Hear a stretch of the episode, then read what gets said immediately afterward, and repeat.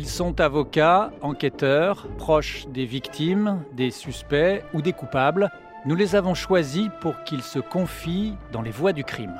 Dans chaque épisode de ce podcast, nous recueillons la parole d'un témoin clé qui raconte une affaire de son point de vue. Je suis Thomas Proutot, chef du service police-justice de RTL, et dans cet épisode, nous allons vous raconter comment les gendarmes ont réussi à arrêter l'auteur d'un crime sordide qui a bouleversé la France en 2006, l'assassinat du petit Mathias, 4 ans, violé et tué lors d'une fête d'agriculteurs dans un village de la Nièvre, Moulin-en-Gilbert, une enquête hors norme qui a permis d'arrêter en quelques jours un criminel particulièrement dangereux. Le 6 mai 2006, l'alerte survient en pleine soirée. Alors que 200 convives sont rassemblés sous un chapiteau, un enfant qui jouait à l'extérieur a disparu. Au petit matin, dimanche 7 mai, vers 7 heures, les gendarmes font la découverte tant redoutée. Le corps sans vie du petit garçon dissimulé sous les branchages et la boue au bord de la rivière. Les premiers éléments d'autopsie ne laissent aucun doute. Mathias a été assassiné et l'auteur est en fuite. Dans le village, c'est l'abattement et la consternation qui a pu s'en prendre à un enfant? Les gendarmes se mettent immédiatement au travail sous la direction du commandant de la section de recherche de Dijon. La voix du crime de cet épisode, c'est lui, colonel Jean-François Doublier. Bonjour. Bonjour. Commençons par raconter ce qui s'est produit la veille Qu'est-ce qui a lieu la veille à Moulin-en-Gilbert, dans ce village agricole Et qu'est-ce qu'on sait à ce moment-là de, de ce qui s'est produit? Comment cet enfant a pu euh, être enlevé et tué? Moulin-en-Gilbert, c'est une commune de 1700 habitants. Et comme chaque année, le, le maire organise à cette époque-là un dîner dansant qui rassemble un certain nombre de familles. Et à cette occasion, le samedi 6 mai, à 19h30, il y a à peu près 180 convives qui arrivent, certains avec leurs enfants, puisque le maire installe dans le fond de la salle des tapis de judo sur lesquels une quinzaine de gamins peuvent, peuvent s'amuser et puis chahuter un petit peu. Il pleut ce soir-là d'ailleurs. Les enfants sont à l'intérieur de la salle des fêtes, euh, dans un coin, c'est un grand gymnase, et ils s'amusent. Et puis comme ça doit se passer, euh, ils rentrent, ils sortent. Euh, et vers 23 heures, les parents de, de l'enfant Mathias Duchemin constatent qu'il a disparu. Donc, bon, euh, Philippe Duchemin, le, papa de l'enfant, part à sa recherche, ne le trouve pas. Il passe une annonce dans la salle, et puis là, les, convives s'arrêtent un petit peu de manger, de danser, de s'amuser, et tout le monde part à sa recherche. Il y a une rivière qui passe à quelques mètres, une dizaine de mètres derrière la salle des fêtes, et tout le monde pense à l'accident. Tout le monde pense que Mathias a pu tomber dans la rivière. Mais il y a des indices quand même qui laissent présager que c'est plus grave que ça. Mathias était venu déguisé avec un costume de Robin des Bois qu'il adorait. Et on retrouve le chapeau de Robin des Bois de Mathias de l'autre côté de la rivière. Et son père dit, mais jamais il aurait abandonné son chapeau. Et c'est pour lui, c'est un mauvais signe. Donc là, euh, c'est plus de l'inquiétude, c'est de l'angoisse, et on va appeler les forces de l'ordre. Et là, les forces de l'ordre organisent euh, un ratissage, un ratissage très précis. On va retrouver le pantalon, on va retrouver le t-shirt de l'enfant vers 4 heures du matin. Le jour se lève, c'est vraiment en tâtonnant qu'un pompier découvre le petit corps de Mathias euh, nu, en position fétale, en chien de fusil. Voilà, et c'est à partir de là que l'enquête va débuter véritablement, que ça devient une zone judiciaire. Et moi, je suis à Nevers à ce, moment-là. Je participe à une, une, course de vélo, à la Louque. Et très rapidement, vers 12h30, 13h, je suis sur place pour constater effectivement qu'on on est face à un crime particulièrement odieux.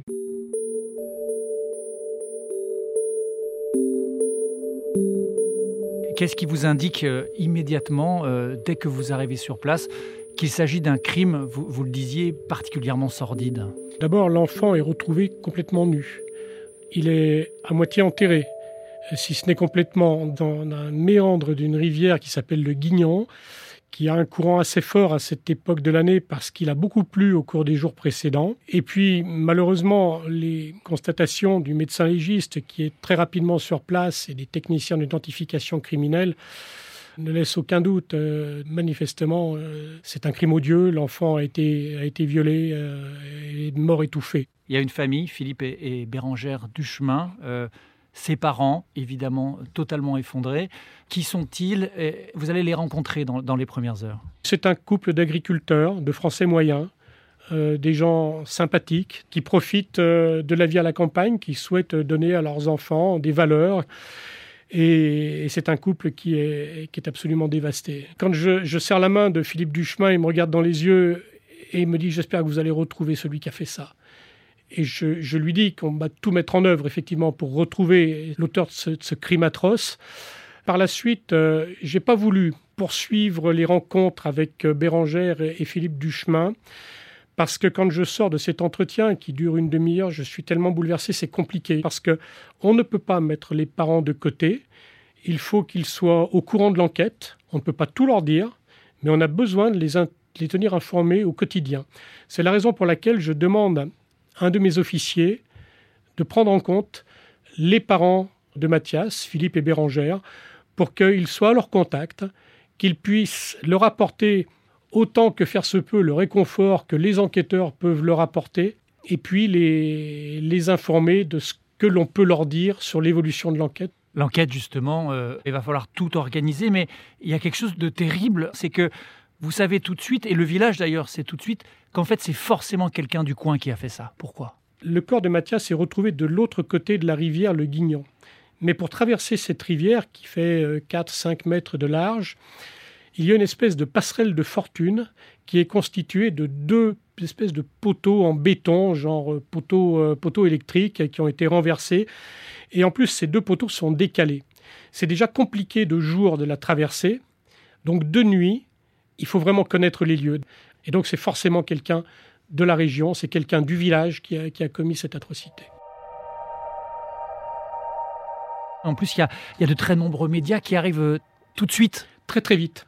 Très très vite, toutes les chaînes euh, de télévision, d'information. Et donc, il y a une très très grosse pression médiatique, d'autant que, si vous vous souvenez, à cette époque-là, à Marseille, il y a également un homicide d'enfant qui est un petit peu différent. C'est un drame familial de mémoire, c'est une petite fille qui s'appelle Madison, qui a été également enlevée et assassinée. Et donc, c'est la première fois en France où on a deux homicides d'enfants crapuleux, sordides comme ça, qui évoluent, euh, qui évoluent en même temps. Vous allez donc garder euh, la, tête froide. Comment vous vous organisez euh, à partir du, dimanche, du lundi? La, priorité, c'est d'interroger d'abord, on imagine, tous les convives de la fête? Alors, j'ai deux priorités, effectivement. La première, c'est de reconstituer le plan de salle. Il faut que je sache qui était présent, où chaque convive était installé. Mais il y a également un orchestre qui a pu faire des pauses au cours de la soirée.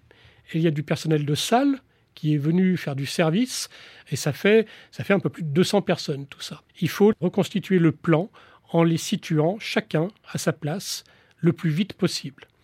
Alors évidemment, ça ne se fait pas en claquant des doigts, ça ne se fait pas avec deux enquêteurs, donc je ramène tous les officiers de police judiciaire de la section de recherche, ce qui me permet d'organiser très très vite avec un certain nombre d'équipes l'enquête de voisinage, et puis ça me permet de reconstituer très très vite, en quelques heures, le plan de salle et de repositionner chacun des convives à sa place. Une fois que ce travail-là est fait, la deuxième, deuxième partie, c'est d'entendre chacun de ces convives qu'il nous dise ce qu'il a fait au cours de sa soirée, s'il s'est absenté, euh, notamment dans cette période un peu charnière entre 22h30, euh, la dernière fois où, Mathias s'est vu, et 23h au moment où on constate sa disparition. Durant cette demi-heure, il est essentiel pour moi de savoir ce que chacun des convives a fait, ce que chacun des musiciens a fait, et ce que chacun des serveurs de salle a fait. Et là, assez rapidement, il y a, quelques témoignages euh, assez intéressants qui, surgissent. Il y en a plusieurs. Il y a notamment le, témoignage d'un enfant de 8 ans et demi, Antonin, qui nous dit Moi, j'ai vu partir Mathias avec un monsieur avec un béret noir. Mais Mathias, maintenant, il est mort. Alors, c'est un témoignage d'enfant qui a la valeur du témoignage d'un enfant de 8 ans et demi, sachant qu'on sort de l'affaire d'Outreau là où on sait que la parole d'un enfant euh, n'est pas aussi sacrée que ça. Mais nous, on, croit parce que on se dit, ce, gamin, il peut pas inventer ce témoignage-là, notamment cet homme au béret noir. Et ça sort pas de son imagination, il l'a véritablement vu et on le croit. On le croit. Pour l'instant, vous ne savez pas qui c'est. Alors il y a tout un autre travail à faire qui est une autre partie de l'enquête qui demande beaucoup d'hommes. C'est en fait de, chercher les hommes qui peuvent avoir des antécédents en matière d'agression sexuelle ou de viol dans le village, dans la région. Ça, c'est un énorme travail. C'est un énorme travail que je confie à une de mes enquêtrices. Je la mets à la tête d'une équipe de cinq officiers de police judiciaire pour vérifier tous les gens qui ont été élargis de maison d'arrêt ou qui ont fait l'objet de procédures judiciaires dans le département de la Nièvre au cours des deux derniers mois pour des faits qui vont de l'exhibition sexuelle jusqu'au viol, jusqu'aux faits les plus graves.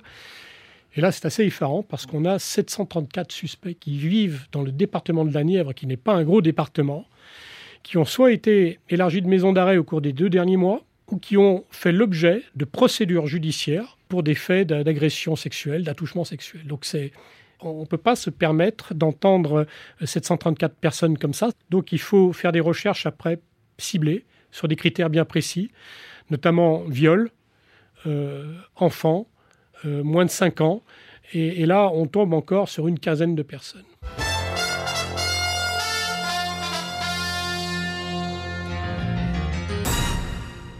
Près de quatre jours après le viol et le meurtre du petit Mathias à Moulins en Gilbert dans la Nièvre, les prélèvements ADN ont débuté, pas de façon massive comme le procureur l'avait d'abord annoncé. Hier, dix hommes du village ont été soumis à des tests.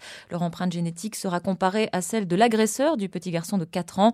Pour l'instant donc, pas de véritable suspect. Thomas Proutot, vous êtes l'envoyé spécial d'RTL dans la Nièvre. On a l'impression que l'enquête piétine. Écoutez, non, en tout cas pas du point de vue des gendarmes. D'abord tout simplement parce que les auditions de témoins se poursuivent. L'exploitation des interrogatoires des 160 invités hein, de la fête de samedi est toujours en cours et surtout parce que les enquêteurs attendent toujours le retour d'analyse des prélèvements effectués sur le corps de Mathias. Ils espèrent disposer ce soir d'une empreinte ADN fiable du violeur. Une empreinte qu'ils pourront alors comparer à l'ADN de la dizaine de suspects, semble-t-il, qui ont été entendus. À l'époque, les médias suivent l'affaire de très près. J'étais moi-même euh, sur place, d'ailleurs, euh, on vient de m'entendre. Je me souviens qu'on attendait avec euh, beaucoup d'impatience les résultats des tests ADN après les prélèvements sur le corps de Mathias. On n'a jamais eu de réponse. Pourquoi? Qu'est-ce qui s'est passé à ce moment-là? Avec le procureur de la République, nous étions convenus qu'on trouverait vraisemblablement, on avait la, on, misait beaucoup de choses sur cet ADN. On pensait trouver de l'ADN et, nous avions convenu, nous étions convenus qu'on ferait une campagne de prélèvement, une campagne massive, qu'on prélèverait tous les, hommes de plus de 15 ans euh, dans le village. Et puis, à un moment donné, ça matcherait. On, se dit, on va en parler parce que ça va mettre la pression à l'auteur. Et sous cette pression, il peut faire une bêtise, il peut craquer et on peut obtenir quelque chose. Et le procureur de la République annonce qu'il y a, si on a de l'ADN, on aura une campagne de prélèvement pas de chance, on n'a pas d'ADN. Dès le mardi matin, on sait qu'on n'aura pas d'ADN. Ce qui fait que les médias nous ont interrogés régulièrement là-dessus et on a un petit peu euh, noyé le poisson parce qu'on ne voulait pas dire qu'on n'avait pas d'ADN. Et on a temporisé un petit peu. Le, but était de temporiser et puis de passer, euh, essayer de passer à autre chose. Nous sommes donc le mercredi, vous avez une quinzaine de profils avec des antécédents, mais pas d'ADN et il faut à tout prix réussir euh, à faire avancer l'enquête. Et c'est ce qui va se passer grâce à un nom, Christian Beaulieu. Vous avez des témoignages qui citent cet habitant du village. Comment ce nom va-t-il s'imposer dans l'enquête? Les premiers éléments qui nous viennent, c'est une dame du village qui nous rapporte euh, que Christian Beaulieu a déjà fait l'objet d'une procédure judiciaire pour agression sexuelle et pour viol dans les années 80 par les différentes lois d'amnistie. Tout cela a été effacé de son casier judiciaire, donc on n'en trouve aucune trace. En revanche, elle nous produit un document, qui est une coupure de presse, qui relate et qui cite Christian Beaulieu, qui a été interpellé pour des faits d'agression sexuelle. Et on interpelle Christian Beaulieu, on le place en garde à vue, on fait une perquisition chez lui, perquisition qui donne pas grand-chose. Euh, on retrouve quelques vêtements, des vêtements d'enfants, des photos d'enfants, mais on ne les saisit pas à ce moment-là parce que c'est pas en lien avec notre affaire. Et Christian Beaulieu, au cours de sa garde à vue, nous explique que, l'après-midi du, samedi 6 mai, il est allé aux champignons avec sa compagne, Marie-Jeanne Hoffman, qu'ils sont rentrés vers 18 ou 19 heures et qu'ils ont passé la soirée ensemble devant la télévision. Et il nous raconte un épisode d'un feuilleton télévisé. Cette version-là est confirmée par sa compagne, Marie-Jeanne Hoffman. Et à partir de là, n'ayant pas plus d'éléments à opposer à la version de, de Christian Beaulieu, eh bien, on lève sa garde à vue et puis on en reste là et on poursuit notre enquête. Et on a le témoignage de plusieurs jeunes du village qui nous disent qu'au cours de cette soirée, ils ont vu effectivement un homme au béret, ce qui confirme la thèse de, l'homme au béret qui est, qui est donnée par le, le, petit Antonin. Ils ont vu un homme au béret vers 22h, 22h30 qui traînait euh, à proximité de la salle des fêtes. Manque de chance, ils ne connaissent pas cet individu, ils sont en revanche en mesure de l'identifier. Et ça se passe le mardi, ça, c'est le mardi 9. Le mardi soir, euh, tardivement, l'une de ces jeunes témoins vient nous voir et nous dit Mais moi, je ne connais pas son nom, mais je sais où il habite. Et euh, je peux vous emmener chez lui. Et le lendemain, cette jeune femme nous emmène chez Christian Beaulieu. Comment est-ce que vous envisagez la suite maintenant que vous avez un suspect qui semble que j'ai beaucoup de cases? Alors, on mise pas tout sur Christian Beaulieu. En revanche, Christian Beaulieu, effectivement, devient un, suspect, redevient un suspect particulièrement intéressant sur lequel il faut travailler. Parce que manifestement, il nous a menti sur son emploi du temps de la veille.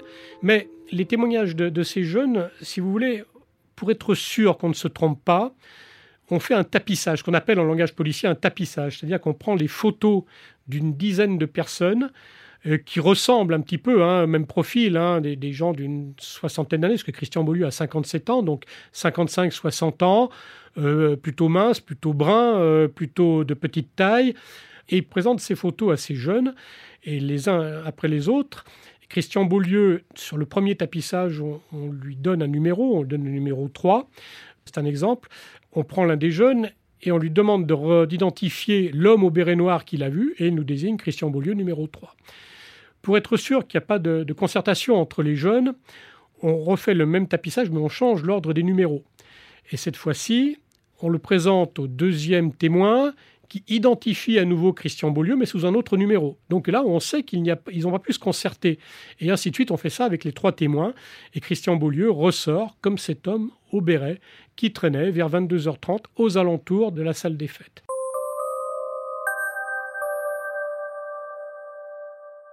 Est-ce que vous faites la garde à vue tout de suite ou est-ce que vous faites encore d'autres investigations? Non, parce que je veux vraiment qu'on bétonne autour de Christian Beaulieu. On va très loin, on refait son enfance, on refait son parcours, on refait pas mal de choses, son service militaire, on, fait des investigations. On trouve d'abord que Christian Beaulieu est un enfant de la DAS, qui a été retiré à ses parents qui étaient alcooliques notoires. Il a été très peu scolarisé. Il a lui-même été violenté euh, dans sa jeunesse. Euh, et puis, euh, on s'aperçoit qu'il est très, très attiré par les, par les jeunes enfants. On a des, témoignages qui nous disent qu'il est vu régulièrement devant l'école maternelle euh, et les procédures dont il a fait l'objet, ce sont sur les enfants de Marie-Jeanne Hoffman, sa, compagne. donc là, on bétonne tout ça, effectivement, et là, on, s'aperçoit que Christian Beaulieu, certes, a, subi dans son enfance, mais est un pervers euh, et quelqu'un de, de, rotor. Et là, là, effectivement, je décide d'interpeller Christian Beaulieu le lendemain matin, vendredi. Comment est-ce que vous organisez euh, la garde à vue de Christian Beaulieu, qui est désormais votre suspect numéro 1 Alors, dès le, dès le jeudi, fin d'après-midi, euh, la conviction que Christian Beaulieu est l'auteur du viol et du meurtre de Mathias cette conviction, elle est réelle dans nos têtes. Mais je ne souhaite pas l'interpeller le jeudi soir, pour deux raisons. D'abord parce que mes enquêteurs commencent à fatiguer. Hein. Cette enquête, c'est du 15-16 heures par jour. On, se lève, on pense Mathias le matin, on vit Mathias, on se couche en pensant Mathias. C'est une préoccupation de chaque instant qui ne quitte pas les esprits. Et donc, je souhaite l'interpeller le vendredi matin pour que mes enquêteurs puissent se reposer la nuit, même si je sais bien qu'ils n'ont pas, sans doute pas beaucoup dormi mais également parce que le vendredi matin, ce sont les obsèques de Mathias. Et c'est un moment important parce que je sais que tout le monde, tout le village, sera aux obsèques de Mathias. Et, je sais que le temps durant lequel les gens seront aux obsèques de Mathias, ils ne seront pas devant la gendarmerie à manifester ou autre parce que je redoute une, une, vengeance populaire, je redoute des manifestations devant la gendarmerie, à tel point que mon PC d'enquête, je le déporte à Nevers et la garde à vue de Christian Beaulieu, je la fais prendre dans les locaux de la brigade de recherche à Nevers. Et ça, personne ne le sait. Quel personnage vos enquêteurs découvrent, redécouvrent? Ils l'ont déjà vu en garde à vue, mais quel personnage voit-il Christian Beaulieu, d'abord, c'est quelqu'un qui est et les expertises le prouvent par la suite, il est, il est limité, mais il sait ce qu'il a fait quand même. Hein. Il n'est pas débile. C'est un homme de petite stature, costaud. C'est un tâcheron. C'est un, un, gars qui vit de petits boulots, euh, qui est dur au mal et qui est retors. D'emblée, il dit tout. Il dit c'est pas moi, c'est pas vrai. Ce dont on s'aperçoit, c'est qu'il dit c'est pas moi, c'est l'autre. Et quand il nous dit c'est l'autre, mais quel autre? Et en fait, il dit mais moi je suis quelqu'un de gentil. Ce qui nous explique finalement, c'est qu'il n'est pas méchant, mais que de temps en temps, il y a quelqu'un en lui, il y a quelque chose en lui qui lui fait péter les plombs. Et c'est ses termes, hein, je cite ses propres termes, il dit je pète les plombs. Et là, c'est un autre Christian Beaulieu. Qu'est-ce qu'il raconte de la soirée? Est-ce Quelle est sa, version finalement? La version, c'est que effectivement, il a passé euh, vers 22 heures, il a, il est sorti, attiré par la musique, sachant qu'il y avait une soirée à Moulin-Gilbert. Et puis donc, machinalement, euh, il se dirige vers la salle des fêtes et vers 22h30, il voit un petit gamin qui est tout seul, dans le noir, et qui pleure. Et donc, il s'approche de lui et il lui dit Bah alors, mon petit lapin, qu'est-ce qui t'arrive? Et Mathias, qui est en pleurs, lui dit bah, Je veux voir mon papa, je veux voir ma maman. Il dit Bah viens, je vais t'amener vers ton papa, vers ta maman. Et au lieu de le ramener ramener l'enfant à la salle des fêtes, euh, il s'éloigne et ils partent en direction de la passerelle. Et avant la passerelle, il déshabille l'enfant, il le viole. Voilà les explications qu'il nous a données.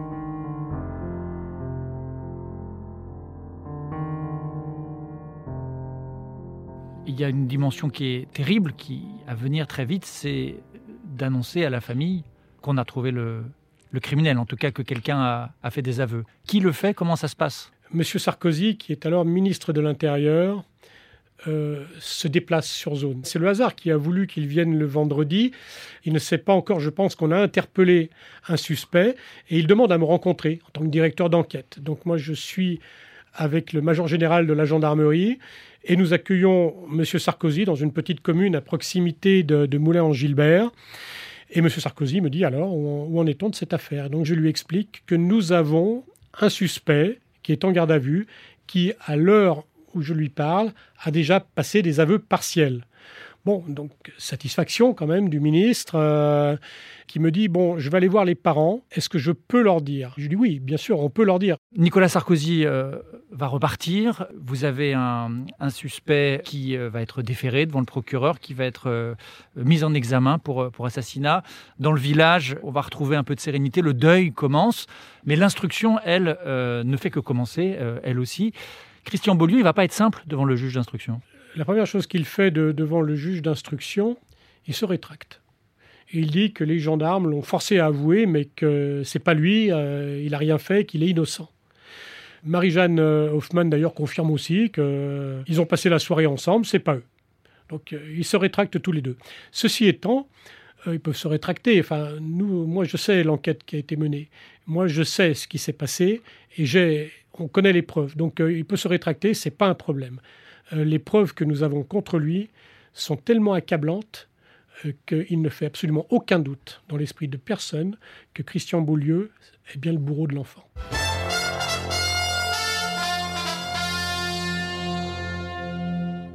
Christian Beaulieu a donc violé et tué Mathias, 4 ans et demi, ce qui provoque aujourd'hui la stupéfaction de la famille qui avait accueilli en 1989 et pendant 10 ans les trois enfants de Christian Beaulieu. C'était à quelques kilomètres de Moulins en Gilbert. Thomas Proto, vous êtes l'envoyé spécial de RTL, vous les avez rencontrés aujourd'hui?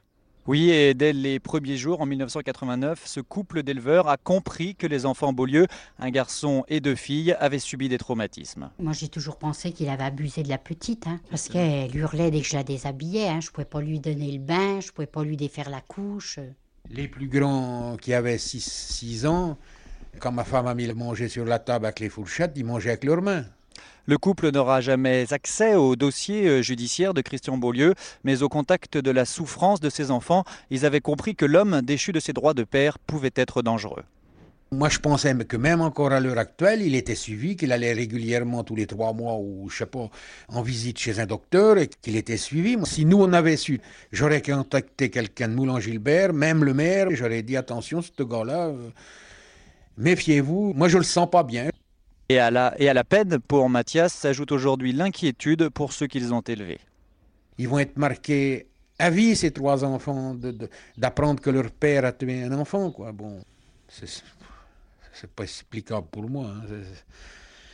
C'est terrible ça. Selon eux, l'ex-compagne de Christian Beaulieu, la mère des trois enfants incarcérés depuis samedi pour non-dénonciation de crime, a forcément joué un rôle néfaste. En 1989, elle leur avait dit prenez-les et bon débarras. Thomas Proutot, l'envoyé spécial de RTL dans la Nièvre.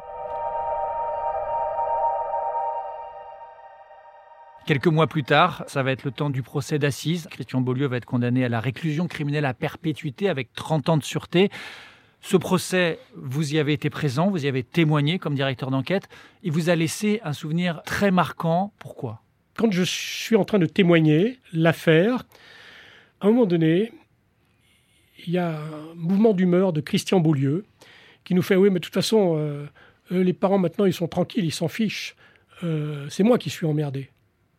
Et là, là c'est un moment terrible parce que dans, mon, dans ma vision périphérique, je vois Philippe Duchemin euh, qui, qui, se cramponne là où il est assis. Je, me dis, il va, il va, il va, il va enjamber, il va, il va l'étrangler, c'est pas possible. Et là, Philippe Duchemin est livide, Bérangère Duchemin est en pleurs. Et, et là, on a l'avocat de Christian Beaulieu a toutes les peines du monde à le faire taire et à le calmer, effectivement. Et ça, ça dure quelques secondes, mais c'est des secondes qui durent une éternité. Euh, et c'est vrai que c'est extrêmement violent. Et ça, ça reflète la personnalité de Christian Beaulieu, finalement. Les psychiatres et les psychologues qui ont eu à, expertiser euh, ce, criminel hors norme qui est Christian Beaulieu, euh, qu'est-ce qu'ils ont dit de, de, de, sa, de cette personne et de, de sa mécanique? Tous les experts ont été unanimes Christian Beaulieu est un individu d'une intelligence faible, extrêmement dangereux, euh, qui est attiré par les enfants. C'était, assez unanime euh, sur la dangerosité, la perversité de, Christian Beaulieu et, son, absence, euh, son absence de sentiment d'humanité de regret. Christian Beaulieu, à aucun moment, à aucun moment, il n'émet de regret. À aucun moment, il ne demande pardon lorsqu'il est déféré devant le procureur de la République, euh, le procureur en personne, hein, Christian Gongora. Euh, Christian Gongora, lui, à un moment donné, lui pose la question, mais qu'est-ce qui est plus grave pour vous que de tuer un enfant? Est-ce qu'il y a quelque chose de plus grave? Et là, Christian Beaulieu a une espèce de haussement d'épaule et il dit, bah oui, hein, voler une voiture. Pour lui, voler une voiture, c'est plus grave que de tuer un enfant. Voilà un petit peu l'échelle de valeur euh, de cet homme qui, est un monstre, quoi, une bête. Voilà. Voilà comment je pourrais le qualifier. C'est l'enquête la plus importante de, votre carrière. Vous l'enseignez dans les écoles de gendarmerie également, comme un modèle, entre guillemets, euh, d'enquête euh, judiciaire. Tous les enquêteurs qui ont participé à cette enquête, ça nous a profondément marqué. Il y a un avant Mathias et un après Mathias. L'idée, quand on est enquêteur, quand on fait ce métier, le principe, c'est de se déconnecter émotionnellement. Mais sur une affaire aussi dramatique que celle-ci, c'est pas possible. Mathias, on n'oubliera jamais. Je crois qu'il n'y a aucun enquêteur qui oubliera Mathias. Et à la fin de l'instruction, quand tout a été fait, à la fin du mois d'août, la fin de, l'enquête euh, judiciaire, on a été déposé une, une plaque, une plaque en marbre sur la tombe de Mathias, en lui disant les enquêteurs de la section de recherche ne t'oublieront jamais. C'est la première fois qu'on fait ça. Mathias, il a appartenu à tous les enquêteurs de, de l'ASR. Ça a été notre enfant à tous. Euh, et j'en frissonne encore en vous en parlant, vous voyez, euh, encore dans, dans l'émotion. Il y a eu un avant et un après Mathias. Vous venez d'écouter l'épisode des Voix du crime sur l'affaire Mathias Duchemin. Vous pouvez retrouver cet épisode et tous les précédents sur l'application RTL, rtl.fr et toutes nos plateformes partenaires. N'hésitez pas à nous laisser une note ou un commentaire.